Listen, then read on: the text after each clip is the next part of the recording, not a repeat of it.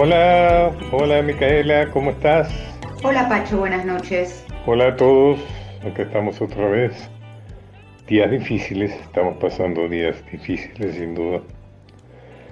Em, pero es importante tener fuerza para resistir un poco más, hay que resistir un tiempo más. Y hay que ponerse la psicología de guerra, es decir, es una guerra contra un enemigo muy fuerte, muy cruel y sobre todo muy astuto. ¿Qué quiere decir de esto muy astuto? Quiere decir que si nos descuidamos, ahí nos mete el lanzazo. No hay que descuidarse. ¿Qué es descuidarse? Eh, se ha hablado demasiado, ¿no es cierto? Instrucciones que a veces suenan ya como excesivamente repetitivas. Pero sin embargo, cabe hacer algunas reflexiones sobre eso. El barbijo es fundamental. Es, la principal defensa contra el COVID es el barbijo. Y por ahora inclusive más que la vacuna, en tanto la vacuna no sea general, es más que la vacuna. Pero muchas veces usamos mal el barbijo. O sea, el barbijo tiene que tapar la nariz. Te confieso, Mica, que me pone mal cuando veo tanta gente con el barbijo por debajo de la nariz. Deberíamos saber ya que la nariz es el principal lugar de penetración del virus, que es la nariz la que generalmente registra los primeros síntomas, la nariz y la garganta, porque es por allí por donde se introduce. Y sin embargo vemos tantas personas con el barbijo mal puesto. Cuando yo, por ejemplo, el otro día este, me sentí a tomar algo, en lugar al aire libre abierto, eso también es importante. Y la camarera que se acercó, muy amable, tenía esos típicos barbijos que se caen, no sé, esos barbijos simpáticos, lindos, que tienen lentejuelas, o por ahí tienen el escudo del club de fondo del cual uno es hincha, o en fin, pero se caen.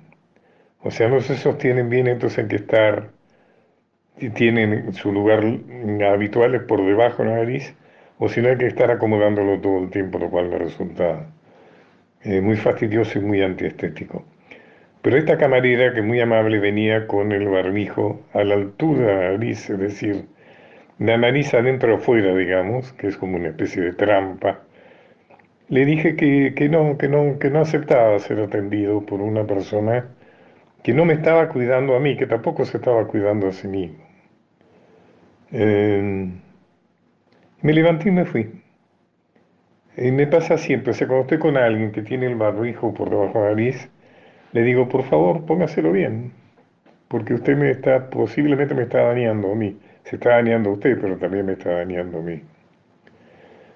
Fíjate, Mica, que Fauci, estamos eh, desviándonos un poco del tema de, esta, de estos programas, pero, pero creo que no, estamos hablando de historia actual, de historia de hoy. Fauci, ¿no es cierto?, que es el, este, epidemiólogo eh, más importante de Estados Unidos, el que se peleaba con Trump, dijo que él favorecía la idea de usar dos barbijos me parece una excelente idea, creo que yo la pongo en práctica sobre todo cuando voy a lugares eh, más o menos concurridos o cuando me voy a encontrar sola con una persona, o sea, donde no hay gran seguridad de poder mantener los dos metros. Pero entonces ahí yo uso dos barbijos. Hay que pensar en la idea de utilizar dos barbijos. Y otro aspecto muy importante, Mica, que yo creo que hay que manejar es el hecho eh, del miedo. O sea, parecería que todo está organizado para que tengamos miedo.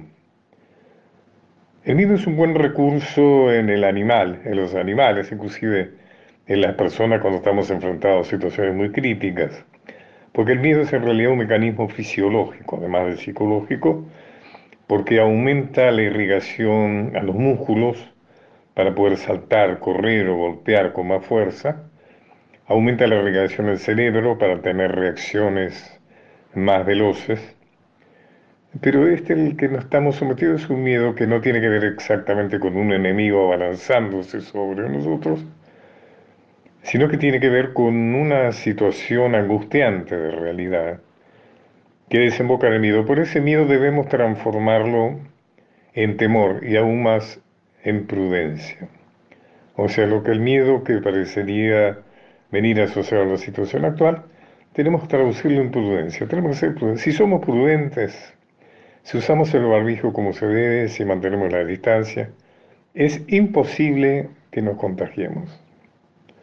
Pero en cuanto, por ejemplo, yo veo en Instagram muchas fotos de gente conocida o de gente que conozco que están celebrando actualmente la, fiesta, el cumpleaños del padre o eh, el reencuentro con alguien y se pierden las distancias con mucha facilidad y para la foto afuera la barbilla. Esos, decíamos hace un rato, que esta enfermedad, esta peste, es muy astuta y está esperando esos momentos. Si nosotros nos cuidamos de esos momentos, no nos puede pasar nada. No nos puede. Y además tenemos que tener confianza en las vacunas. Todas las vacunas más o menos eficaces nos van a ayudar. Es mejor tener una vacuna que no tener ninguna vacuna. Bueno, vamos a lo nuestro. Contame qué, música nos eh, reservaste para hoy. Hoy es 16 de abril y un día como hoy, en 1582, Hernando de Lerma fundó la ciudad de Salta, Salta la Linda que pertenecía al virreinato del Perú en ese momento y justamente tenía la función de ser una escala entre Lima y Buenos Aires. Después cuando en 1776 se creó el virreinato del Río de la Plata, Salta pasó a ser la capital de Salta del Tucumán, se llamaba en ese momento. Así que mm, vamos a celebrar a esta provincia maravillosa que fue importante para la colonia, obviamente, y que tiene tantas historias para brindarnos que seguramente usted nos va a traer durante este ciclo también, como ya lo hemos hecho. Así que vamos a celebrar con música, como se debe. Maravillosa música folclórica salteña, con grandes figuras. Yo especialmente soy un gran admirador de, de Jaime Dávalos, de la poesía de Jaime. Vamos a leer acá en algún momento poema de Jaime Dávalos. Sí, qué lindo. Em, y una persona cual yo, dos personas con las cuales me distinguieron con su amistad fueron mm, Eduardo Falú y Sarabia, de los chachaleros. Dos grandes, dos sabios además, personalmente eran dos sabios. Bueno, ¿por cuál vas a empezar? Bueno, vamos a escuchar entonces la López Pereira por los chalchaleros, justamente, que son la voz de Salta. Ese es el himno salteño. ¿Sabes cuál es la historia de la López Pereira? La López Pereira, la música la escribió un humilde maestro salteño, Artidorio Creseri, una persona eh, que trabajó mucho el tema del folclore, lo enseñó además, tenía una gran creatividad, tuvo composiciones muy interesantes pero quizás su máxima creación fue la López Pereira. Hay dos versiones sobre por qué se llama la López Pereira. Carlos López Pereira era un abogado muy destacado de Salta, en aquellos tiempos que era juez también. Y algunos dicen que esta samba la compuso eh, Creseri en gratitud a don Carlos López Pereira porque lo había eh, hecho salir indemne de un juicio por el asesinato de la esposa de Creseri, que según las mentas fue a manos del mismo Creseri. Pero lo que parecería ser la versión más oficial, quizá la más creíble, es que en, en, una reunión en la cual estaba presentes varias de las figuras eh, del arte de salteño, eh, Artidorio Creseri le dedicó esta, esta samba a Carlos López Pereira, cual unía una gran amistad. Él la bautizó una chilena, es decir, no una samba, sino una chilena. La chilena es un ritmo mm, parecido a la samba, pero un poco más veloz. Lo que dio, mm, lo que, dio también alimento a todo el, mito en torno a esta samba es que Andrés Chazarreta, que fue un compilador de la música folclórica, de la música anónima, ¿no es cierto?, del noroeste, la inscribió a su nombre en Sadaik, le escribió letra y música a su nombre. Eh, había muerto en la indigencia, en la pobreza, pero un grupo de salteños decidieron reivindicar su autoría musical y entonces le hicieron un juicio a Chazarrieta que quedó eh, muy castigado en su prestigio por esto y le dio la razón. Entonces eh, la música se le reconoce a Creseri y la letra, bueno, la letra se dice que varios metieron la mano en la letra, pero le adjudican principalmente al Juan Francia. Juan Francia supuestamente, por lo menos de las dos primeras estrofas. Bueno, adelante con eso. Yo quisiera olvidar, es imposible mi bien, mi bien. Tu imagen me persigue, tuya es mi vida, mi amor también. Y cuando pensativo yo solo estoy, deliro con la falsía con que apaga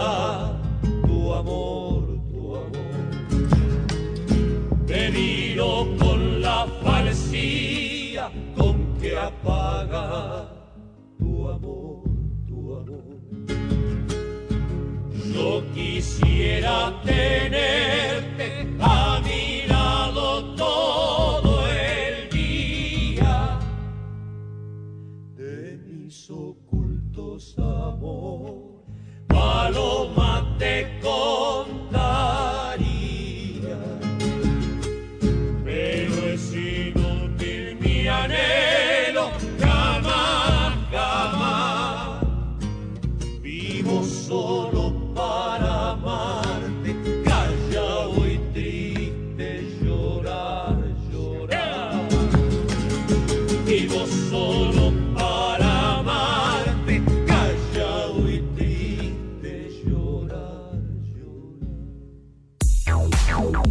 Pacho O'Donnell está en Nacional, la radio pública.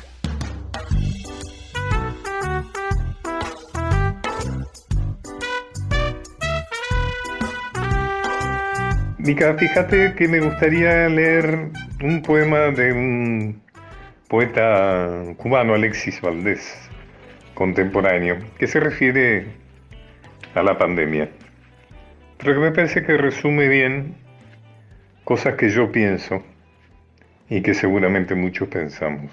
A ver. Cuando la tormenta pase y se avancen los caminos y seamos sobrevivientes de un naufragio colectivo, con el corazón lloroso y el destino bendecido, nos sentiremos dichosos, tan solo por estar vivos. Y le daremos un abrazo al primer desconocido y alabaremos la suerte de conservar un amigo. Y entonces recordaremos todo aquello que perdimos y de una vez aprenderemos todo lo que no aprendimos. Ya no tendremos envidia, pues todos habrán sufrido. Ya no tendremos desidia, seremos más compasivos. Valdrá más lo que es de todos que lo jamás conseguido. Seremos más generosos y mucho más comprometidos. Entenderemos lo frágil que significa estar vivos. Sudaremos empatía por quien está y quien se ha ido. Extrañaremos al viejo que pedía un peso en el mercado, que no supimos su nombre y siempre estuvo a tu lado. Y quizás el viejo pobre era tu Dios disfrazado. Nunca preguntaste el nombre porque estabas apurado.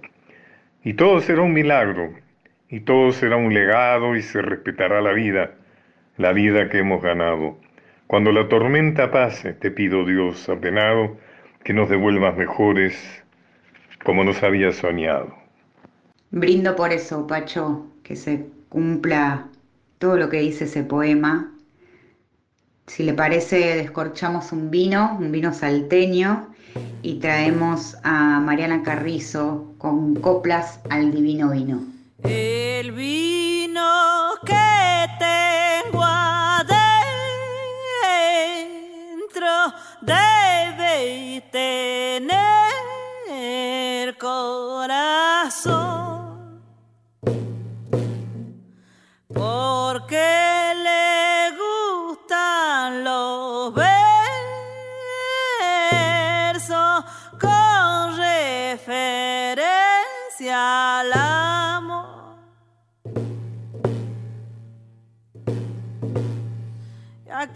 encuentro descansando en un vinito, en un vinito de oscuro color, vino de tinto licor, que al hombre sin ser obispo lo hace predicador.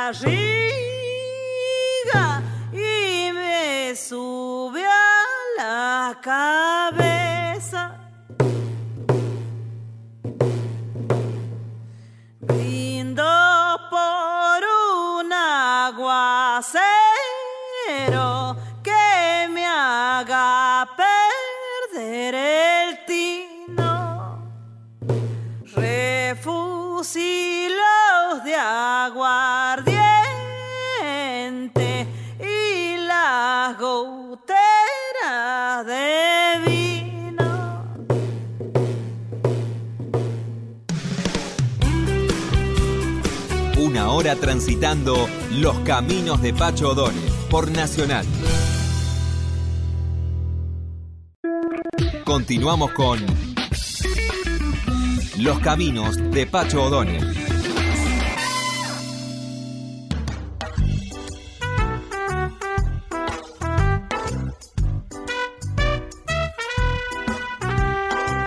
Mica, vos me dijiste que ibas a hacernos escuchar algo de Petrocelli y Toro. Nada menos que es eh, Cuando tengamos la tierra, ¿no? Creo que así se llama. Cuando tenga la tierra, sí. Eh, yo no conocía a Petrocelli en Salta. Ajá. Era un hombre muy humilde, eh, escribió, fue autor, coautor de algunas canciones de las más importantes de nuestro folclore salteño. Su esposa se llamaba Isamara, la había conocido cuando fue maestro rural en Cachi. Inclusive hizo un dúo folclórico con ella, un tipo muy interesante. Bueno, adelante, Mica, con la canción. Escuchemos a Daniel Toro, Cuando tenga la tierra. Cuando tenga la tierra, sembraré las palabras que mi padre Martín Fierro puso al viento. Cuando tenga la tierra, la tendrán los que luchan, los maestros, los hacheros, los obreros. Cuando tenga la tierra, te lo juro semilla, que la vida será un dulce racimo y en el mar de las uvas nuestro vino.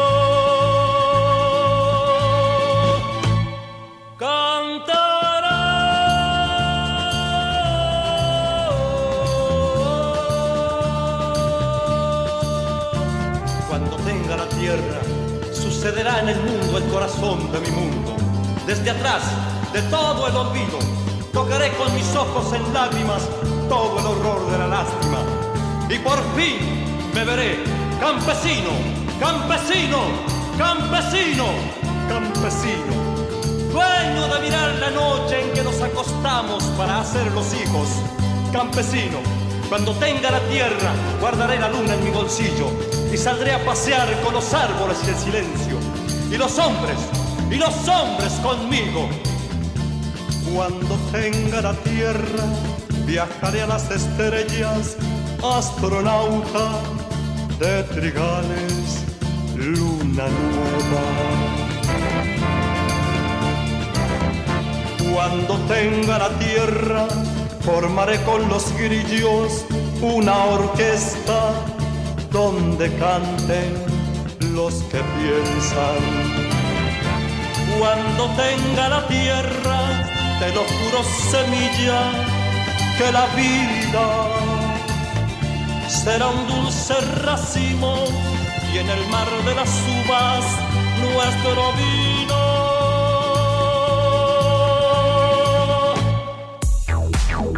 Pacho O'Donnell está en Nacional, la radio pública.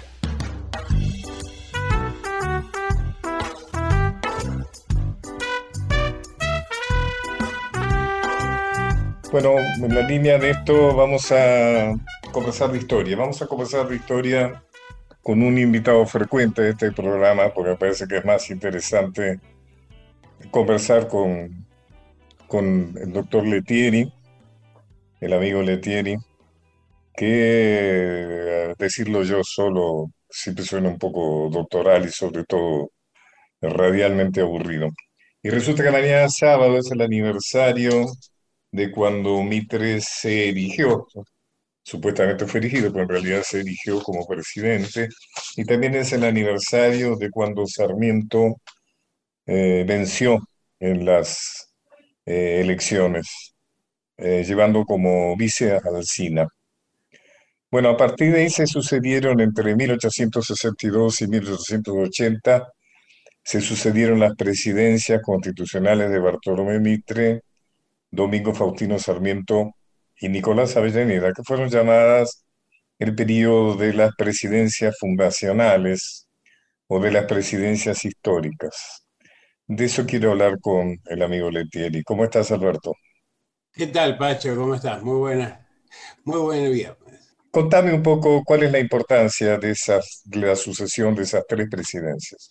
Bueno, la- las presidencias, denominadas presidencias históricas fueron fundamentales para definir el, perfil de, un Estado nacional con ciertas características como, por ejemplo, la, la relación colonial que se establece claramente con Gran Bretaña, también para definir una puja distributiva dentro de la estructura social y económica de la Argentina, al, al garantizar la concentración de la propiedad y, y básicamente también un proceso de disciplinamiento y, y de exterminio de las clases subalternas más asociadas al, al antiguo rosismo y al federalismo en general. Y en lo que tiene que ver con, con la matriz eh, productiva, claramente significó un arbitraje en favor de los sectores agroexportadores terratenientes con un altísimo nivel de concentración de riqueza. Algo en lo que coincidieron eh, fue en la centralización del poder estatal, ¿no? que se manifestó en, en algunas medidas, a ver, podemos recorrer algunas. La formación del Ejército Nacional, que vos decías recién, un ejército que fue fundado para reprimir todo lo que fuera federalismo en las provincias, ¿no?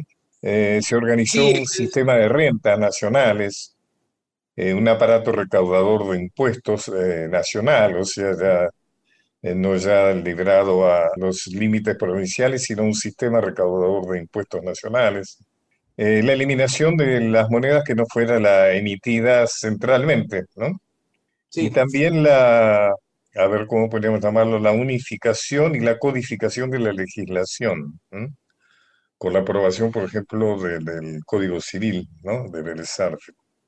Sí, eh, creo que también hay otras cosas que son importantes y que no aparecen dentro de la clave institucional, claramente, pero por un lado hay un avance muy importante en lo que tiene que ver con la, eh, con el, con el sistema educativo en la, en la formación de las escuelas normales, fundamentalmente, y también otro aspecto que me parece que es esencial dentro de la lógica de, de este liberalismo conservador, tiene que ver con el tema del control de la prensa, ¿no? El control de la circulación de discursos y básicamente el tema de, de cómo el Estado se convierte en el eh, financista principal de esa actividad periodística, que era una actividad periodística en algunos aspectos muy parecida a la actual y en otros muy distintos, porque no, no había pretensión de independencia periodística, pero eh, claramente la prensa eh, era eh, una especie de, brazo operativo de los distintos partidos y facciones políticas.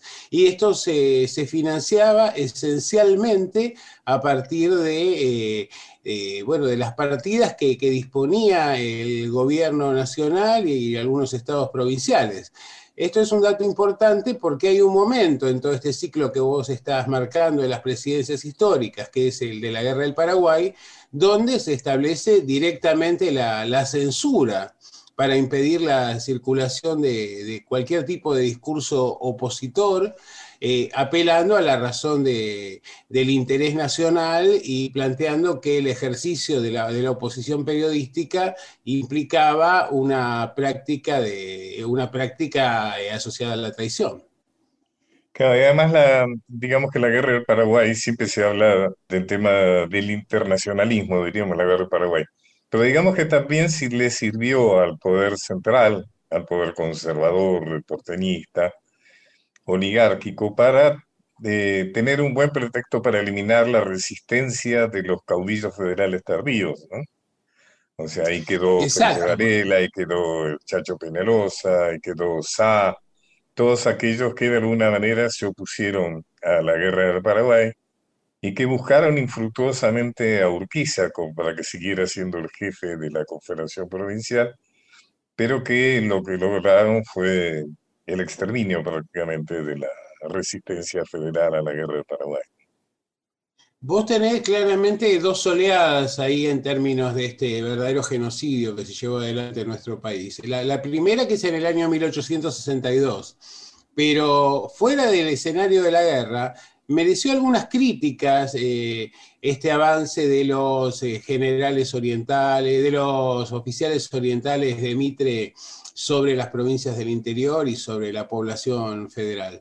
Eh, en cambio, cubierto ya a partir del año 64-65 por eh, el acuerdo secreto de la Triple Alianza y luego de la intervención argentina en la Guerra del Paraguay, ahí prácticamente todas las voces opositoras o críticas consiguieron ser calladas y ahí se llevó realmente una, adelante una masacre que permitió la unificación de, del único discurso que circulaba, porque en realidad es muy interesante esto, ¿no? Ver cómo con el paradigma de la libertad como bandera se llevó adelante una de las políticas más autoritarias y más represivas de, la historia argentina. Sí, el paradigma de la civilización también, ¿no? Civilizar. Exacto. Eh, te quiero hacer una pregunta, desde mi ignorancia. O sea, ¿por qué los coroneles de Mitre eran uruguayos? ¿Por qué Mitre les encarga a, prácticamente a cuatro coroneles uruguayos el trabajo eh, de la cruel represión eh, que siguió a la creación del Ejército Nacional y que fue prácticamente un ejército de ocupación lanzado a terminar con, con todo lo que quedara del federalismo después de, Mira, mayormente las tareas fueron desempeñadas por estos oficiales orientales, porque eh, estamos en un proceso muy inicial de creación del nuevo ejército nacional, de un ejército que tenía una pretensión más científica tal vez, eh, más teórica en su formación, y porque los antiguos oficiales de las Fuerzas Armadas o de provinciales en realidad no, merecían demasiada confianza por parte de eh, esta dirigencia porteña, que en realidad eh, básicamente esperaba, digamos, de alguna manera una lealtad a toda prueba y llevar adelante una tarea que tenía muchísimas dudas que fuera a ser llevada hasta sus últimas consecuencias por aquellos que procedían de, los viejos ejércitos federales. No podemos despegar de estas presidencias históricas, como se les llamó, eh, el hecho de la conquista del desierto, ¿no? de la ocupación de la Patagonia. O sea, en ese proyecto centralizador de portador primario, indudablemente, mientras más tierra hubiera para explotar, más conveniencia tenían las, los beneficiarios ¿no? de toda esta organización nacional. O sea, había que ir a buscar esas tierras, porque para, se llamó la conquista del desierto a lo que fue la ocupación de tierras sumamente fértiles, ¿no? Ahí tenés dos cuestiones, me parece, Pacho. Una cuestión tiene que ver con la, expansión de la frontera productiva en la medida en que la incorporación al mercado internacional se hacía cada vez más plena. Entonces, evidentemente, mayor cantidad de tierras implicaban una expansión de la producción exportable. Pero también había otra cuestión que estaba detrás de esto, que eran las pretensiones chilenas sobre la Patagonia. Y entonces era necesario establecer la presencia del Estadio Nacional sobre eh, ese territorio del sur. Entonces, eh, lo, llamativo del caso aquí es la manera en que se lleva adelante ese proceso, porque va a ser financiado a través de un empréstito que en el cual no se iban a obtener beneficios económicos, sino un reparto de tierras proporcional a la compra de, bonos por parte de, quienes los financiaron. La principal financista fue la familia Martínez de Dos y así se quedó con, con la mayor parte de las tierras. Ahora, en la lógica que tenía esa oligarquía terrateniente, la tierra era para los argentinos y lo que se ponía arriba, los servicios, la infraestructura, los transportes, debían quedar en manos de los extranjeros. Pero como no se acabaron de eh, colocar todos los bonos de, ese empréstito en el, eh, dentro de, digamos, de esta eh, dirigencia, esta clase propietaria nacional, algunos bonos terminaron vendiéndose en Alemania, Inglaterra, los Países Bajos, y por esta razón fue que de alguna manera se abrió la puerta a que eh, propietarios de extranjeros se convirtieran en grandes terratenientes. Y llamativamente van a ser en las tierras que se les van a atribuir a estos terratenientes donde se lleven adelante los trágicos sucesos de la Patagonia en 1920 o inicios de la década de 1920. Hablando de Bayer, justamente quien escribió sobre los temas de la Patagonia, alguna vez tuve una polémica con el querido e indudablemente recordable, memorable Osvaldo Bayer, porque su visión de la conquista del desierto, por seguir llamándolo así, eh, fue muy, muy unilateral, un poco fanática, digamos. Eh, eh, porque no podía reconocerle a Roca algunos méritos que acabas, por ejemplo, de plantear uno. Es decir, una gran visión geopolítica de Roca. Luego la forma en que lo hizo merece realmente todas las críticas que ha tenido el aspecto de haber militarizado demasiado una campaña contra un enemigo débil y mal armado eh, y escaso, digamos, ¿no? También. Pero indudable, por ejemplo, hay un hecho que hay que, o sea, que realmente esas tierras había que tomarlas, había que ocuparlas. Porque si no las ocupábamos, las iba a ocupar Chile. Y si no las ocupaba Chile, las ocupaba Inglaterra. Inclusive yo he planteado realmente seriamente qué pasó que Gran Bretaña no ocupó esas tierras, porque ya había ocupado Malvinas y la, la, digamos, la importancia estratégica de Malvinas nadie puede dudar. Eh, pero de alguna manera la Patagonia, de alguna manera complementaba eso, ¿no? O sea, mi conclusión es que Inglaterra estaba demasiado ocupada, digamos, en sus eh, ocupaciones coloniales en Asia, en África, o, lo dejó para más tarde. Pero esas tierras había que ocuparlas, digamos, ¿no? Esas tierras actualmente son las que dan el petróleo, los vinos, eh, las, las ballenas, no sé, son tierras riquísimas. Inclusive el zorro, como se decía Roca, comprendió algo que para mí es fundamental, el hecho de que ese era el momento para hacerlo, porque Chile estaba ocupada en la guerra del Pacífico. O sea, Chile estaba guerreando contra Perú, contra Bolivia, y no podía distraer otro frente de guerra, digamos, como hubiera sido con Argentina. En otro momento Chile hubiera reaccionado, hubiéramos tenido una guerra con Chile que a lo mejor seguiría, eh, seguiría vigente, o sea, realmente una... O sea que a Roca hay que reconocer unas cuantas cosas, ¿no? Inclusive la ley de, eh, de, educación primaria, gratuita, laica, en fin, hay una serie de cosas de Roca que no deberían estar tan tapadas por la merecida crítica a cómo fue realizada la conquista del desierto y a dónde, como vos bien planteabas, a dónde fueron a parar estas tierras ocupadas. Como vos decís, es cierto, se vendían bonos, eh, por ejemplo, en los clubes, en los clubes oligárquicos, entonces el club de Grima, el club del progreso, se vendían bonos que daban derecho luego a elegir las tierras, en el caso de tener éxito, diríamos que de alguna manera era bastante obvio que iba a tener éxito, Y entonces, realmente extensísimas tierras fértiles fueron a dar a manos de quienes constituyeron una parte muy importante de la oligarquía aristocrática argentina. Mira, ahí yo creo que diste tema como para, para un seminario realmente o para un largo curso de historia, porque eh, hay un montón de, cuestiones que son sumamente eh, interesantes y controversiales. La primera tiene que ver con el momento. Eh, no olvidemos que en el 79 se lleva adelante la campaña, pero en el año 71 hay un cambio de gobierno en Chile, suben los liberales a la gestión y hacen un reclamo formal por la Patagonia al gobierno argentino, presentando como entre la, base probatoria los artículos que Sarmiento había escrito en su etapa de periodista en Chile, donde decía que la Patagonia era incuestionablemente chilena siendo Sarmiento presidente.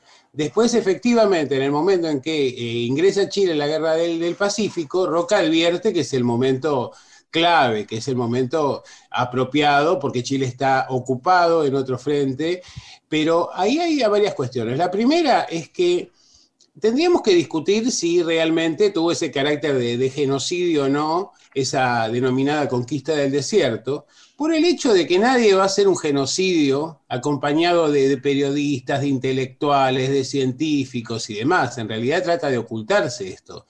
El verdadero genocidio tuvo lugar años antes, y lo marcamos recién, cuando hablamos de la, la tarea que encomienda Mitre a los oficiales orientales en la eliminación de la de la base popular del Partido Federal a lo largo de todo el territorio nacional, sobre todo en las provincias del noroeste, y también en la que se llevó adelante con la pantalla de la guerra del Paraguay un poco después. Ahora, ¿por qué razón no se habla de genocidio cuando fue un exterminio tremendo, masivo, de compatriotas durante los años de Mitre, y sí se habla de genocidio cuando en realidad los muertos fueron bastante limitados. Yo sé que esto políticamente tal vez sea incorrecto, ¿no? Pero tiene que ver con una visión indigenista de, de la historia, una reivindicación que eh, en buena medida el genocidio de Roca fue más bien un genocidio cultural, más que un genocidio en términos de vidas humanas, porque en realidad lo que hizo fue trasladar a buena parte de las mujeres y de los niños de esas tribus para que vinieran a reemplazar a la población negra como servidumbre de las familias oligárquicas aquí en la, en la ciudad de Buenos Aires.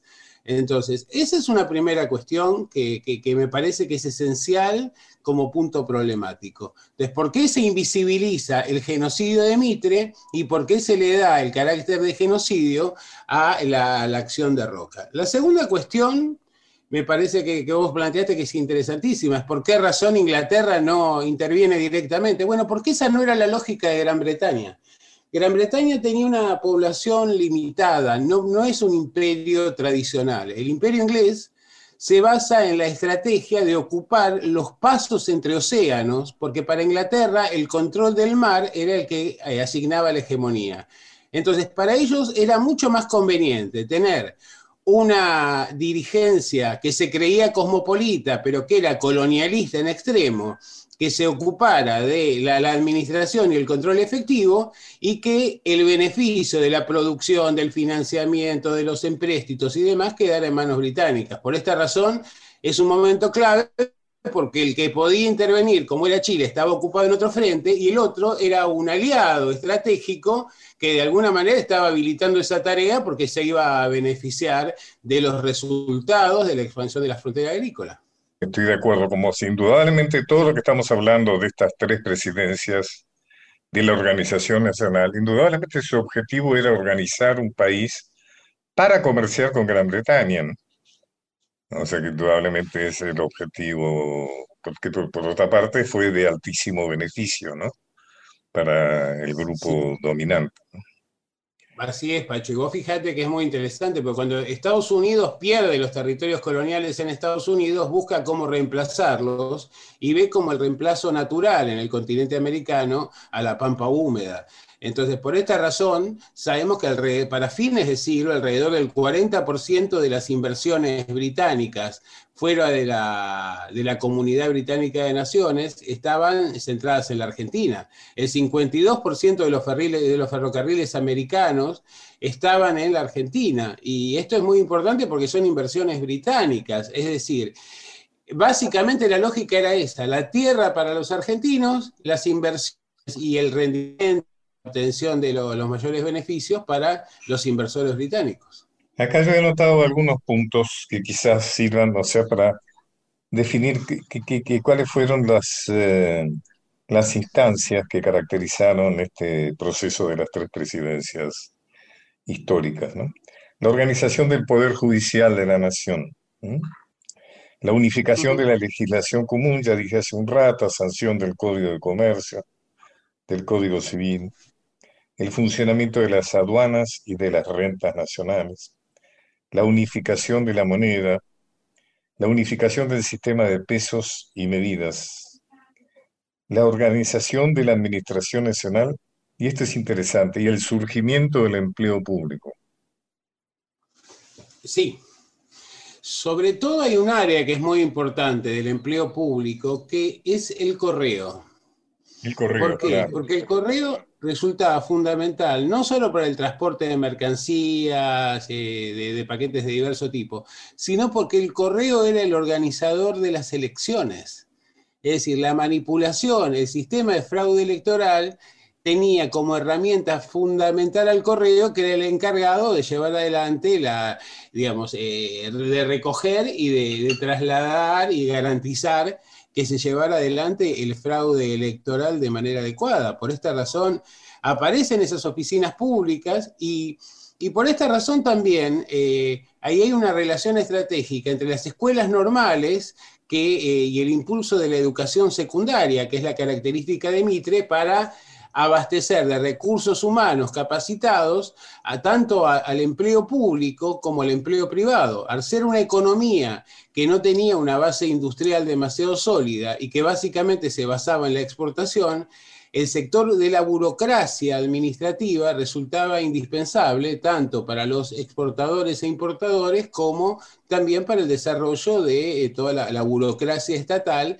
concomitante con este proceso de eh, atribución, de, absorción de funciones por parte del Estado Nacional. Entonces me parece que esto es un, una cuestión que tiene que tenerse muy en cuenta, ¿no? ¿Cómo era la lógica con la que pensaba eh, esta, dirigencia ese proceso? Y además ellos tenían la, el convencimiento en esta lógica de civilización y barbarie y demás, que, y tanto lo plantean Alberti como Sarmiento en sus textos fundacionales, de que Gran Bretaña o el capitalismo estaba en una fase de expansión y que en esa fase de expansión solo que había la posibilidad de asociarse como un socio minoritario a ese proceso expansivo, porque si no iban a venir los movimientos de población y seguramente alguna potencia extranjera con mucha mayor capacidad militar iba a terminar ocupando las zonas eh, económicamente más atrayentes. Eh, te escucho, Alberto, y pienso, como he pensado tantas otras veces, que seguramente no estamos de acuerdo con el país que surge de esta organización nacional, pero indudablemente era gente que tenía muy claro lo que quería, ¿no? Era una dirigencia política sin duda de primer nivel, ¿no? O sea, porque tuvieron, además fueron eficaces, lo supieron. Por ejemplo, siguiendo con los puntos que caracterizan estos tiempos, en los tiempos de estas tres presidencias, ¿no? El fomento de la educación, está claro, ¿no? Ahí está Sarmiento y, y Avellaneda. Avellaneda siempre reclamó que no se le había reconocido, que se le habían adjudicado a Sarmiento muchas de cosas que habían sido de él. El fomento de la inmigración, el fomento de la inmigración europea, la creación de pueblos y colonias, la ampliación de las fronteras, ¿no es cierto? Fundamentalmente sobre territorios indígenas el crecimiento económico fue una característica, por lo menos, de, la clase pudiente, ¿no? El desarrollo del sistema de correos y telégrafos, recién hablabas del correo, pero hay algo que hay que reconocerle a Sarmiento, tan discutible por otros motivos, que es su visión de la importancia del telégrafo. O sea, cuando deja la presidencia, Sarmiento deja un país interconectado por el telégrafo, que era el, el Internet de entonces, ¿no? Era la comunicación a distancia, ¿no? Sin cables. Esto por dos razones fundamentalmente. Por un lado, por lo que tenía que ver con todo el desarrollo productivo y comercial, pero también por el tema de eh, la inteligencia militar para garantizar la, el control efectivo y la garantía de, orden. Entonces, esto es muy es, determinante. Y otra cosa que, que, para reforzar lo que vos decías, ¿no? Eh, eh, se habló mucho de que era una, una oligarquía conservadora, atrasada y demás, pero en realidad los últimos estudios históricos nos están marcando que la, la sociedad rural en sus inicios fue una vanguardia muy importante en términos productivos que eh, importó una serie de elementos técnicos, de tecnológicos y también todo lo que tenía que ver con el mestizaje, la mejora de la calidad, eh, eh, la, rotación de cultivos y demás. Que, es decir, habría como dos ciclos dentro de esta dirigencia.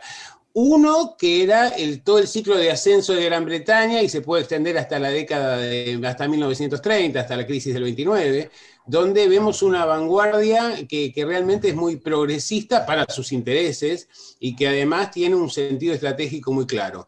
Y que luego, como en realidad no se creó un país dependiente, pero no del capitalismo en general, sino de Gran Bretaña en particular, su futuro estuvo siempre atado al futuro de Gran Bretaña. Entonces, por esto, a partir de la década del, hasta a partir del 28, 30, empezamos a ver que ahí cambia. Tiene una actitud de pasar a la defensiva y por esto, por ejemplo, el, pacto Roca-Ranciman, por esto el hecho de eh, tratar de imposibilitar el desarrollo industrial de la Argentina cuando el cambio en las condiciones geoeconómicas internacionales hubiera recomendado eh, volcarse hacia una matriz industrial. Dentro de esa idea que vos planteas, bueno, la necesidad de interconectar eh, todo el país eh, con objetivos de control, pero también con motivos de tipo económico, como bien nos planteas, hay que señalar no solo el desarrollo del telégrafo, sino también el desarrollo de los caminos y del ferrocarril. O sea, que el ferrocarril que de alguna manera tenía como objetivo primordial el transporte de los productos agrícolas al puerto para, para enviarlos a Gran Bretaña. Pero sin duda fue todo un proyecto también de desarrollo que fue realmente importante. Lo mismo que pasa ahora, ¿no? Inclusive con los vuelos de los aviones y eh, no, no, no, no interconectan provincias entre sí, sino que todo es un embudo en, Buenos Aires, digamos, ¿no? Pero sin duda también formaba parte de un proyecto llevado adelante, ¿no? Bueno, pero ese es un modelo bastante común eh, eh, en, todo el mundo colonial, el hecho de centralizar en un puerto, habida cuenta de que el capitalismo internacional lleva adelante su tránsito a través de, estos grandes buques, a través de la vía marítima. Entonces, efectivamente, lo que les interesa es integrar las áreas productivas y garantizar el orden, el control, el disciplinamiento en esas áreas. Y para las otras áreas, bueno, en realidad eran vistos como casi territorios prácticamente descartables y se recurría a formas más tradicionales de dominio. Me pareció sumamente interesante lo que dijiste recién hace un rato en relación a la importancia que le da Inglaterra al mar, que le ha dado históricamente, ¿no? Bueno, Inglaterra es una isla, ¿no? O sea que indudablemente el tema del mar. Pero nosotros, la independencia nuestra se basó, fíjate vos la secuencia, ¿no? Seguramente la victoria de Napoleón en Austerlitz hizo que Inglaterra perdiera sus mercados continentales y gracias a la victoria de Trafalgar se transformó en la dueña del mar. Entonces tuvo que abrir mercados a orillas del mar porque había perdido muchos mercados en el continente europeo por los triunfos de Napoleón. Bueno, y ahí está todo, ahí sigue toda la secuencia, ¿no? De la importancia de Inglaterra con el mar. Ahí está San Martín viniendo, ¿no es cierto?, en una nave inglesa al puerto de Buenos Aires, indudablemente con el propósito de organizar ejércitos que permitieran a Inglaterra disponer de lo que han sido las colonias españolas en América y poder reemplazar los mercados perdidos, ¿no? pero me pareció muy interesante, todo un, todo, un tema, un seminario, como diría vos, ¿no? Posible, ¿no? Sobre la relación de Gran Bretaña con el mar, la importancia del mar para... La lógica estratégica de Gran Bretaña, cuando, cuando pierde los Estados Unidos y cuando los Estados Unidos finalmente terminan eh, creando, el, comprando el, territorio a Colombia para eh, generar el Estado de Panamá y luego el Canal de Panamá necesita un paso del Atlántico al Pacífico necesariamente, y eso se lo da la, la, conquista de Malvinas, claramente. Pero también recordemos que nunca devuelve el peñón de Gibraltar, que tiene el control del paso de, de, África hacia el Asia, es decir, básicamente, quien domina el mar domina el mundo, era el precepto que tenían los ingleses a partir de esa cultura insular que vos hacías referencia. Y evidentemente esa es la importancia de Malvinas, ¿no? Muchas veces se habla de la importancia agrícola, o sea, de la pesca, de la importancia petrolera, pero Malvinas tiene una importancia estratégica importantísima porque domina el paso entre el Pacífico y el Atlántico. Y si tiene algún, problema en el canal de Panamá, si, si es volado, si tiene un accidente, si viene eh, destruido por una bomba, por una guerra, por lo que sea, ahí está el estrecho de Magallanes y todo el sur, ¿no es cierto?, de, Argentina y de Chile. Creo que hay dos cuestiones que hay que destacar. La primera fue conseguir la, aceptación de parte de eh, la dirigencia argentina y de, la opinión pública incluso de que el nuestro era un país eh, de tierra, un país terrestre, cuando la mayor parte de nuestro territorio es marítima.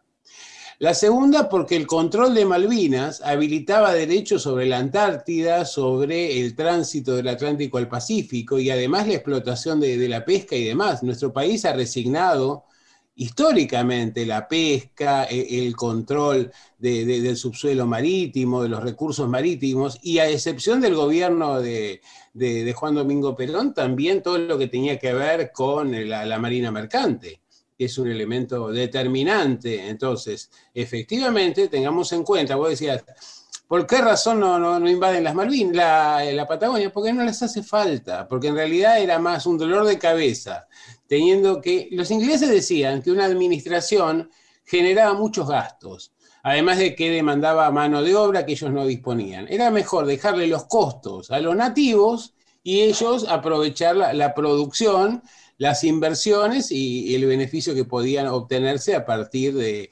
justamente de, estas otras alternativas de, acumulación. Con un gran beneficio de los socios interiores, ¿no? Por eso es que Rivadavia tiene gran homenaje que le hemos hecho con la avenida más larga del mundo. Alberto Letieri, un, gustazo siempre conversar con vos, siempre aprendo mucho conversando con vos. ¿eh? Muchas gracias. Igualmente. Ya te volveremos a molestar pronto. Pacho O'Donnell está en Nacional, la radio pública.